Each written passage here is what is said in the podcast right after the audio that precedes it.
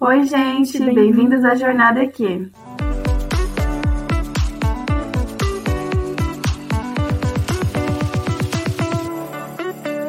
Eu sou a Gabi. E eu sou a Mari. Sejam bem-vindos e bem-vindas ao segundo episódio de Jornada Aqui. O primeiro episódio vocês puderam escutar lá pelo Engenharia Cast. E o episódio de hoje será aqui no Missão 5.0. Hoje nós vamos falar sobre os setores de atuação da engenharia química. E é uma das coisas que mais se fala sobre a engenharia química, que é exatamente essa abrangência de atuação dessa área. Então, nós vamos explicar para vocês vários desses setores, começando pelo refino, que é o meu setor de atuação atualmente. O refino do petróleo bruto consiste em separar os diversos hidrocarbonetos de acordo com sua volatilidade, ou seja, a facilidade de passar do estado líquido para o estado vapor. Também falamos sobre o seu ponto de ebulição. E numa série de produtos de diferentes densidades, de acordo com o mercado. Alguns desses produtos podem ser diretamente comercializáveis, mas outros terão que passar por diversos tratamentos de conversão para aumentar a produtividade, de purificação para tirar produtos indesejáveis como enxofre.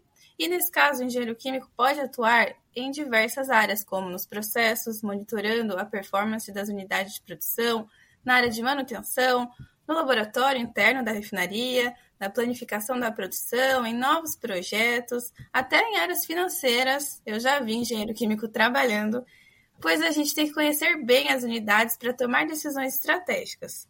E uma famosa empresa dessa área é a Petrobras, que também trabalha com o refino, além da parte de exploração e produção. Gabi, vamos receber você então para contar mais para gente sobre outras áreas da engenharia química. Oi, Mari. Oi, gente. Bom, hoje, como a Mari já falou, a gente vai falar de várias áreas, então eu vou falar de uma área, a Mari vai falar de outra, e eu vou começar falando da área de farmácia, área farmacêutica. Esse tipo de indústria, ele pode fabricar tanto medicamentos isentos de, isentos de, prescrição, de prescrição médica, como esses medicamentos que a gente compra é, tipo Dorflex, esse tipo de coisa, como medicamentos que precisam de prescrição médica. Também fabricam dermos cosméticos, que são os produtos de cuidado com a pele, por exemplo, o protetor solar. Além disso, é, eles fazem vários outros produtos, mas são os principais. O engenheiro químico ele pode atuar em várias é, áreas lá dentro, como a Mari comentou, já na área de refino, ele pode atuar nessas áreas também, na área farmacêutica, mas uma área muito comum é a de pesquisa e desenvolvimento, pesquisando novos remédios ou melhorando os remédios já existentes.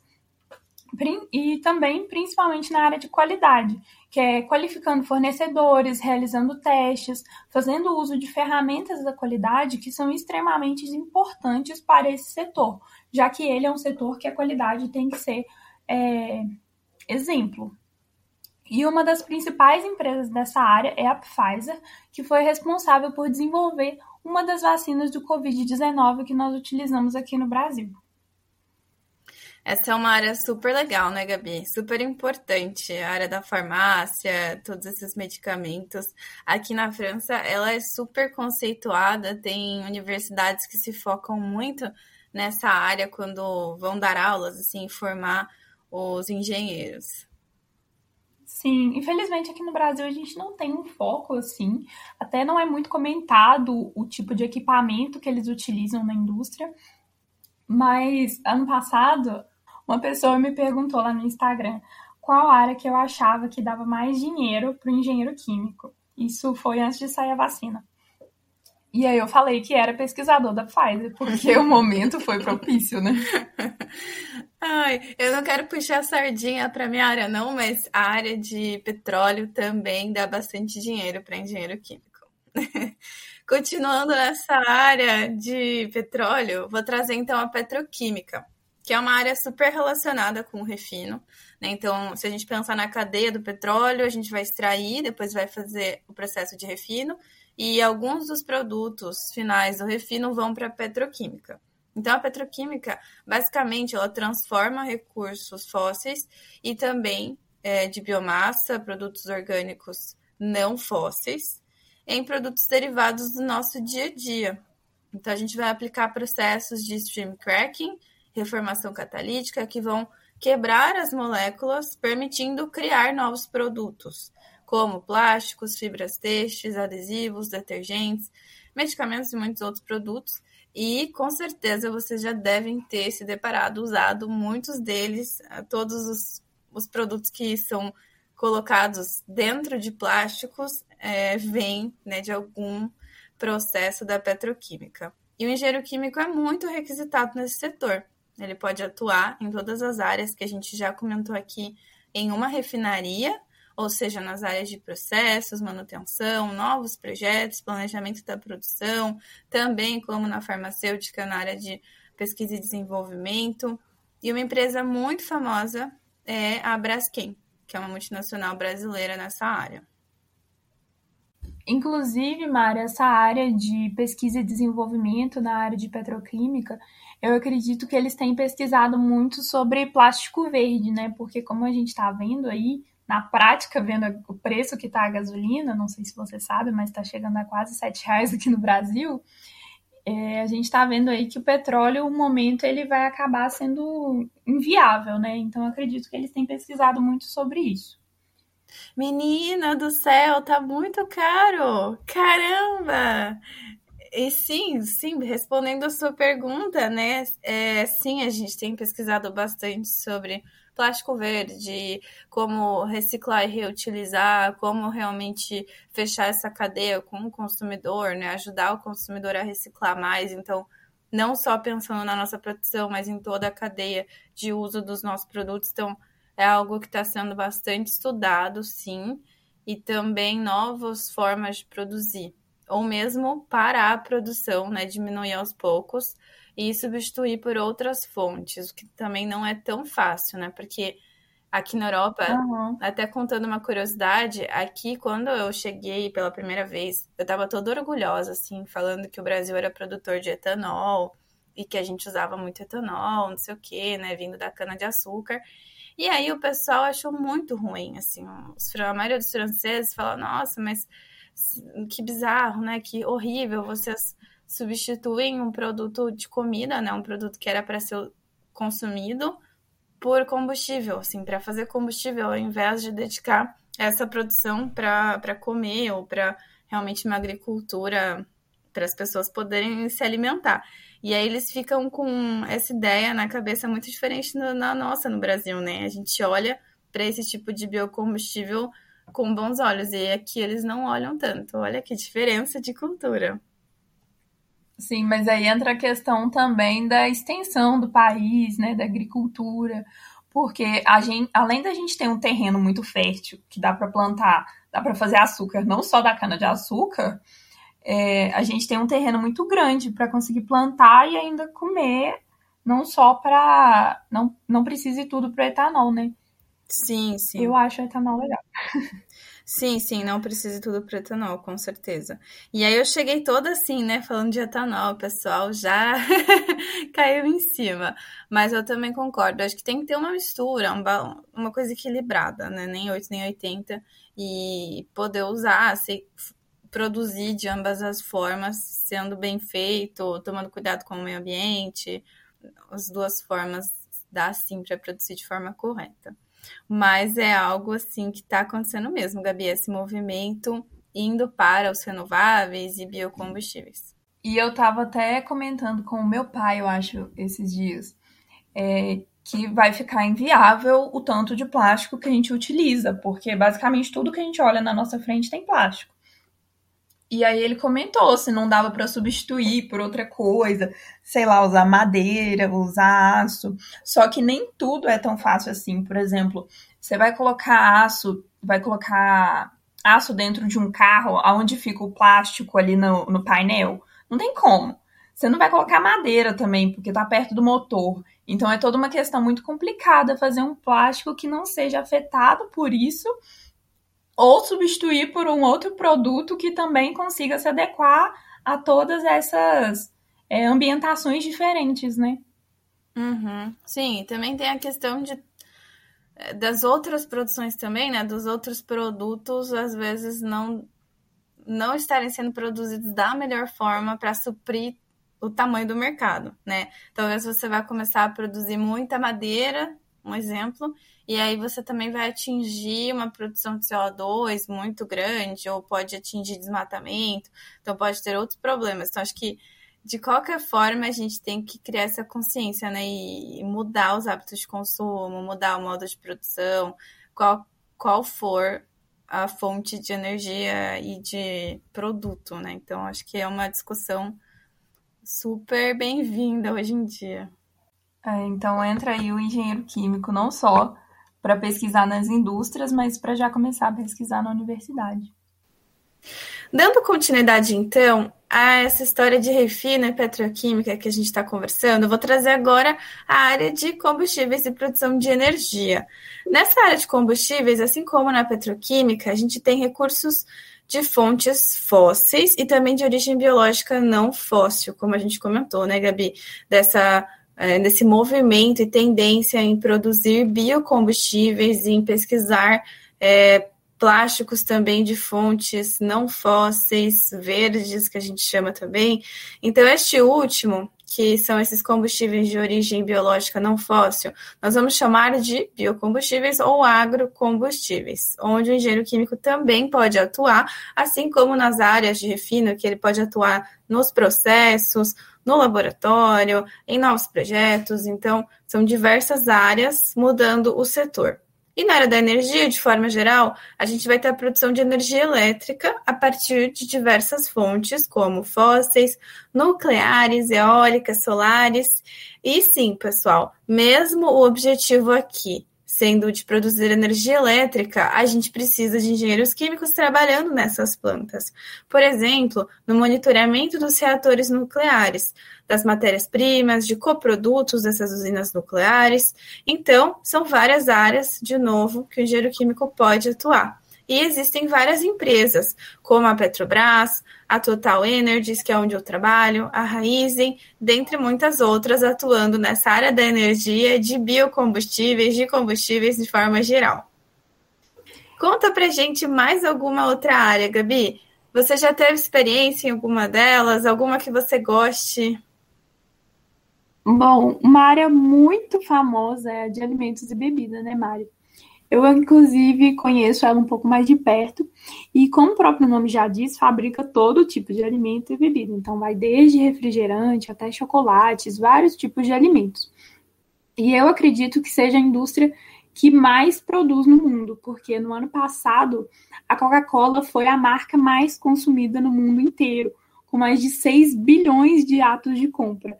Então, é, são áreas que produzem muito e áreas que trabalham é, quase todos os dias, 24 horas por dia, porque a produção de alimento ela não para. Por isso, o engenheiro químico é muito requisitado nesse tipo de indústria também. Não só porque existem muitas, mas porque ele atua na produção. Ele pode atuar desde a obtenção de matéria-prima até a produção final. Atua muitas vezes no chão de fábrica mesmo, fica muito próximo de equipamentos. Então, é, é muito comum encontrar engenheiros químicos nesse tipo de indústria. Também uma área muito comum é a área de qualidade onde o engenheiro químico é, muitas vezes vai trabalhar no laboratório, fazendo teste tanto nas matérias-primas quanto em alguns lotes de produtos finais para garantir que ele está apto para ir para o mercado. E há, assim, centenas de milhares de indústrias famosas na área, como a Ambev e a PepsiCo. Ah, sim, essa área é muito presente também no nosso dia a dia, né, Gabi? Todo mundo compra produtos de indústrias que fabricam, né, por exemplo, refrigerante, que você comentou, até é, desde pão industrial e outros produtos que a gente consome em casa. E eu tenho um exemplo realmente muito próximo, que é meu pai, ele trabalha numa indústria de alimentos, e eu vejo como o profissional nessa área trabalha muito mesmo, né? Ele trabalha de segunda a sábado, e às vezes, quando tem problema à noite, tem que resolver, né? Porque os equipamentos não param, a produção não para, mesmo durante a pandemia. Eu acho uma área bem interessante, mas tem que ter em mente, né, que, que o trabalho é, pode ser bem puxado.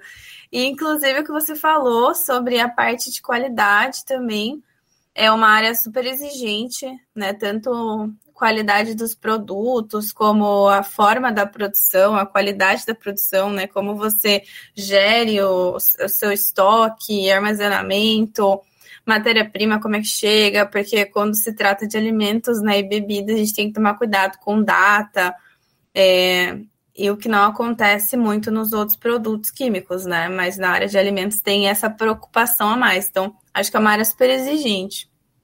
Sim, porque vendo o que aconteceu, por exemplo, aquele caso da Baker, que foi é, um furo no, no equipamento, né? Apesar de ter sido um erro deles utilizar o, o dietileno glicol, que era uma substância refrigerante tóxica, né? Que não era para ter sido utilizada, mas um furinho no equipamento foi capaz de matar pessoas, né? Então essa área de alimentos e bebidas ela tem que ser muito, tem que ter uma qualidade muito rigorosa.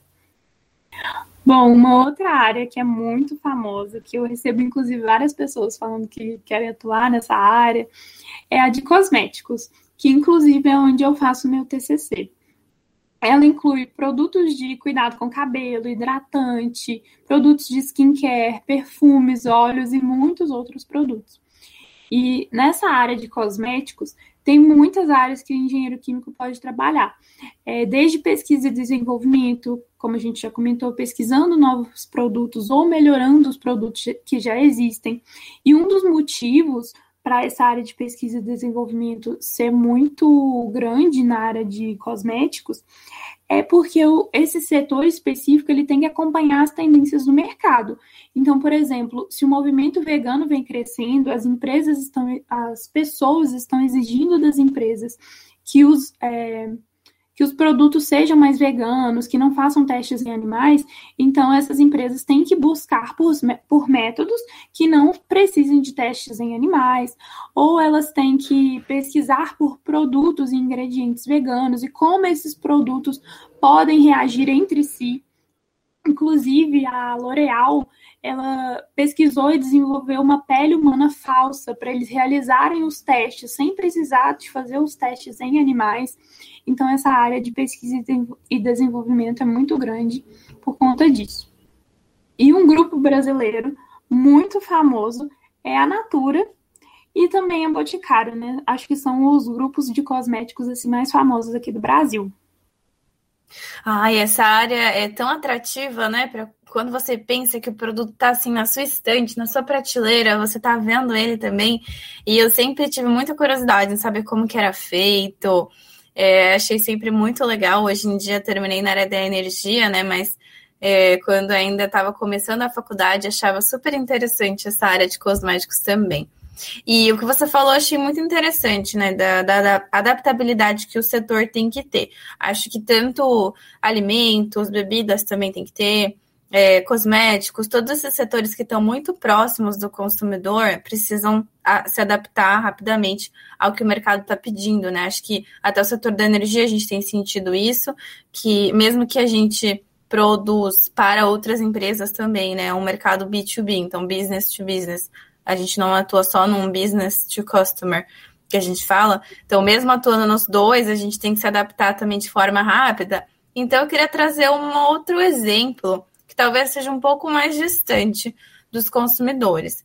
Então, eu vou falar agora de três áreas diferentes, mas que se relacionam entre si, que são as indústrias do vidro, do cimento e da cerâmica. E, como os próprios nomes já dizem, super explícito, o objetivo delas é justamente de produzir vidro, cerâmica e cimento. A indústria da cerâmica inclui muitos produtos como abrasivos, tijolos, telhas, tubos de argila para construção, produtos refratários, louça do banheiro, louças técnicas, cerâmicas técnicas, é, entre outros, né? Então, são muitos produtos que a gente usa no nosso dia a dia, inclusive também na construção civil, e às vezes a gente não se dá conta. O cimento também é muito importante para a construção civil, né? Sem cimento não tem como fazer toda a estrutura. E todas essas áreas também podem ser, todos os setores que a gente já falou sobre é, que engenheiro químico pode atuar, também se enquadram aqui nessas três áreas. Por exemplo, processos, projetos, manutenção, que a gente já citou anteriormente. Além disso, queria trazer mais uma, um setor e uma área, né, uma forma de atuação complementar, que seria quando o engenheiro químico já tem um pouco mais de experiência e pode atuar comandando uma equipe nessa unidade de produção industrial, de forma a conduzir os processos químicos dentro das normas de segurança, de higiene, do meio ambiente, de qualidade, como a gente comentou, transformando as matérias-primas no produto final e tendo uma equipe de pessoas, né? Também colocando em prática a gestão de pessoas, de equipe, de trabalho em equipe, de colaboração, que no final das contas, quando a gente pensa numa empresa, nada mais é do que um conjunto de pessoas caminhando para um mesmo objetivo. E eu não tinha essa noção, Gabi, antes de começar a trabalhar, sabe? Eu achava que as coisas eram muito técnicas. Eu fui me dar conta de que as pessoas, o lado pessoal, né, das suas relações com as pessoas, mesmo no trabalho, é muito importante. É uma coisa que realmente eu só fui aprender quando estava trabalhando. Eu acho que isso acontece muito porque a gente relaciona a engenharia com números, né? Quando às vezes a gente fala, ah, vou fazer engenharia para não ter que lidar com pessoas, só que isso tá longe de ser verdade. A gente lida com pessoas o tempo todo, né? Uhum, a gente lida com pessoas o tempo todo, inclusive quando a gente for falar um pouco mais de tecnologia no nosso quarto episódio, né, vocês vão entender muito bem esse impacto também das pessoas. E, e, vai ser muito interessante que as pessoas impactam todos os processos, né? Tanto processos técnicos. É, imagina você está fazendo trocando de produto de reator, né? Ah, vou fazer uma base para o rosto. Ah, vou trocar de um produto para outro, vou trocar a cor. Se as pessoas não tiverem de acordo, né, sincronizadas, todo mundo com a mesma informação, nossa, pode dar o maior problema. Tem uma amiga que trabalha, trabalhou na L'Oréal e na Dior, ela contou, contou para mim que às vezes eles jogavam produto fora, assim, todo dia, eram bates e bates de produto que era jogado fora por falta de comunicação. Você não imagina que uma empresa deste tamanho faça isso, né? Mas isso acontece. E só para terminar essa parte da indústria do vidro, cimento e cerâmica, eu queria citar alguns exemplos de empresas. Então, na área da cerâmica, a gente tem a Porto Belo, na área de cimentos, a Votorantim, e na área de vidros, queria citar a Saint-Gobain, que é uma empresa francesa com filiais e plantas no Brasil também. Bom, Mari, a gente tinha comentado né, que as empresas têm que ficar ligadas aí na tendência dos clientes, e apesar da, da indústria de cimentos e vidros não precisar tanto disso, a indústria de cerâmica ela tem que estar ligada né, no que os consumidores querem, porque todo mundo quer estar sempre é, mudando a casa, né, fazendo coisas novas, então as tintas elas têm que estar conectadas com isso. Então, esse setor produz desde tintas imobiliárias até tintas para pintura de carros e navios, além de produzir tintas para indústrias também, porque tem que ser levado em consideração que cada indústria possui um ambiente interno diferente e não necessariamente pode utilizar a mesma tinta que usaria dentro de uma casa, por exemplo. E além de as áreas de atuação mais comuns do engenheiro químico, como a gente já falou aqui, que é de processos, qualidade, entre outras, o engenheiro químico também pode ser responsável pelo projeto do layout de uma indústria desse tipo. Então, ele vai definir onde cada equipamento vai ficar, qual a melhor forma de economizar espaço, é, qual equipamento deve ficar próximo, qual não deve ficar próximo, pensando não só numa economia de tempo de trabalho, mas em segurança industrial também. E, inclusive, eu conheci uma indústria de tintas da minha cidade, de tintas e resinas, porque não são todas as indústrias de tintas que fabricam resinas também, mas eles tinham pouco espaço, e aí a engenheira química é, projetou de forma que ficasse um layout vertical, para economizar o espaço mesmo, porque aí o, começava a produção em cima e ia descendo lá para baixo. Super interessante. Nossa, que legal! Muito legal mesmo, porque o espaço pode ser um fator limitante, né? A gente na, na refinaria tem muito espaço, geralmente a usina é bem afastada das cidades, né? Então você acaba tendo essa liberdade, mas realmente, se você está num lugar onde você é limitado, isso pode ajudar muito, né? O layout, como você projetou, e a gente com certeza faz parte do processo do projeto, né, da, de todo o dimensionamento da planta. Falando então de uma outra área, Gabi, que eu tive a oportunidade de fazer um projeto e eu achei muito interessante, que é a área de papel e celulose. Então, esse setor produz papéis para vários usos, desde folha sulfite até caixa de papelão. E a celulose produzida nessas indústrias é matéria-prima de outras indústrias também, que vão usá-las para fazer fraldas descartáveis, papel higiênico, absorvente, entre vários outros produtos. E o engenheiro químico pode atuar nos setores já citados e também gerir e contribuir para garantir essa boa integração entre as plantas industriais que vão utilizar os produtos da usina para outros fins, porque ele precisa conhecer bem do processo e conseguir interagir com essas outras plantas, também sabendo quais vão ser os produtos que eh, a gente pode vender para outras plantas ou não, para conseguir também tirar proveito e valor de coprodutos e não somente de produtos, né? Então, conseguir tirar o melhor proveito do processo como um todo. E então eu lembro que eu fiz um projeto nessa área durante a faculdade e a gente queria simular os processos físico-químicos da usina usando um código de programação. E foi uma das primeiras vezes que eu fiz esse tipo de projeto, até antes do meu mestrado.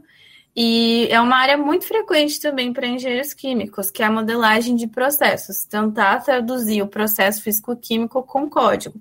Seja esse código algo bem amigável para o usuário, como, de, como usar alguns softwares que já são pré-codificados, né? Você só tem que selecionar o módulo que você quer usar, ou partindo do zero, né? Então, nesse caso, realmente é a primeira vez que eu parti do zero com linguagem de programação para fazer o código de alguma unidade de produção. Eu lembro que tinha que fazer a fornalha, a caldeira, esse, alguns equipamentos da, da unidade de produção e foi bem desafiador. Achei super interessante e seria até uma área bem legal para se seguir, assim, se eu não tivesse ido para energia.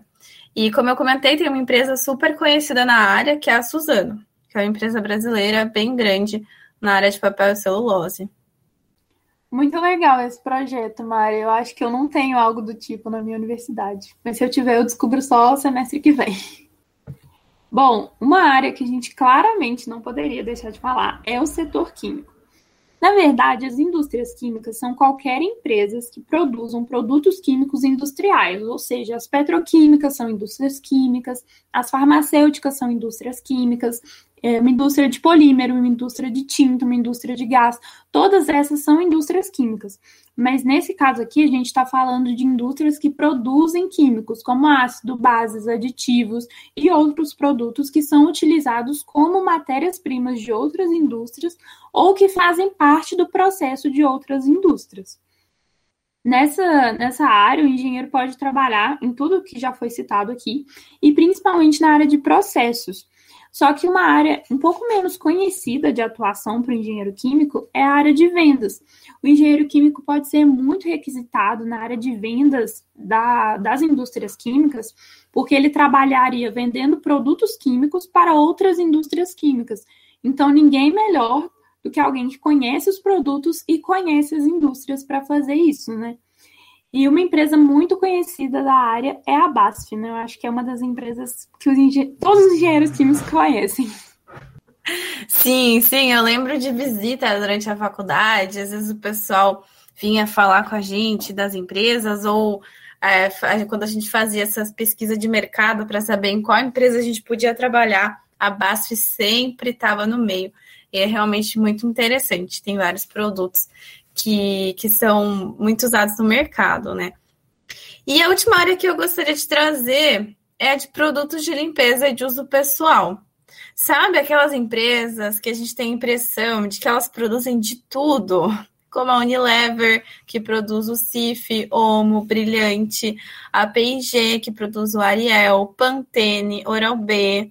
Pois é, essas empresas também precisam de engenheiros químicos. Eu gosto bastante de trazer essas empresas como exemplo, quando eu estou falando de engenharia química, para pessoas que me perguntam o que você faz, ou pessoas muito mais jovens que ainda estão ainda lá no primeiro, segunda série, assim, e que ainda não entendem muito bem do mercado de engenharia, pois esses produtos estão muito presentes no nosso dia a dia. Então fica até mais fácil de explicar o que eu faço para essas pessoas. E nessas empresas, os engenheiros químicos também podem atuar no controle, no monitoramento dos processos, da produção, da planificação da produção, na recepção de matéria-prima, no controle, né, quando você recebe essa matéria-prima, na qualidade de produtos, novos projetos. Então, assim, são muitas áreas mesmo, assim como a gente citou durante todo o episódio. Então, essas todas essas áreas a gente já já vai falar mais para vocês, né? Então, já deixa aqui um spoilerzinho que a Gabi vai contar mais para gente no final do episódio. E realmente eu acho que essa área de produtos de limpeza o pessoal às vezes fica um pouco esquecida, mas a gente usa tanto ela no nosso dia a dia que a gente não podia esquecer aqui de contar para vocês. Bom, Mari, além dessas empresas que você comentou que são super conhecidas, na verdade, a maioria de empresas de produtos de limpeza são empresas menores, né? Eu tenho certeza que você conhece alguma indústria na sua cidade que seja pequenininho, que faz um produto de limpeza. Ou talvez você nem conheça, porque elas são tão pequenas que não coloca nem o nome na fachada do, do galpão. Mas falando sobre o nosso, a nosso último setor aqui, que é o setor de gases industriais, ele foi essencial no ano de 2020, nesse ano de 2021, devido à pandemia, já que esse setor é responsável por produzir os gases hospitalares, como oxigênio, que foram tanto utilizados aí em decorrência da Covid-19.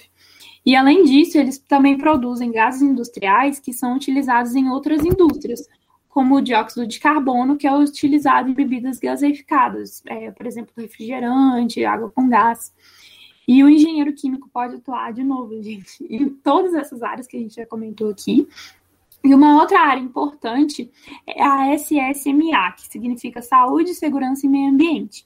Ou seja, o engenheiro químico vai trabalhar com as normas de higiene industrial, pre prevenir acidentes e focar em impactar o meio ambiente o mínimo possível. E uma empresa muito conhecida da área é a White Martins, que também é brasileira e está aí presente em quase todas as cidades, em quase todas as capitais aqui do Brasil. Ainda nessa parte de gases industriais, Gabi, tem um gás super utilizado é, no setor que eu trabalho hoje, no refino, que é o hidrogênio. A gente precisa muito de hidrogênio e hoje em dia existe uma área de estudo e também de mercado que é o hidrogênio verde, né? Então, tanto verde, azul, cinza. Então, é, a gente tem feito muitas pesquisas para conseguir produzir hidrogênio livre de CO2, né? Sendo de fontes renováveis. E conseguir, por exemplo, por que não um dia usar hidrogênio no carro, usar hidrogênio em outros, é, outros lugares que hoje a gente acaba usando petróleo mas a gente poderia, no futuro, usar hidrogênio para conseguir ajudar também na matriz, na, transi na transição da matriz energética. Então, é um dos gases também industriais muito usados junto com oxigênio, dióxido de carbono, etc. Muito legal, Mari, não sabia disso. Ah, eu esqueci de comentar também do gás de cozinha, né? Que são eles que produzem também. Bom, Mari, para finalizar o nosso podcast aqui, eu queria falar para todo mundo esse foi o nosso segundo episódio da Jornada Q. E o nosso próximo episódio vai sair lá no Engenharia Cast na próxima semana. A gente vai falar sobre áreas de atuação do engenheiro químico, o engenheiro químico se formou, o que, que ele pode fazer agora. Então, nós vamos falar sobre tudo isso e esperamos vocês na quarta-feira que vem. E até o próximo episódio. Tchau, tchau.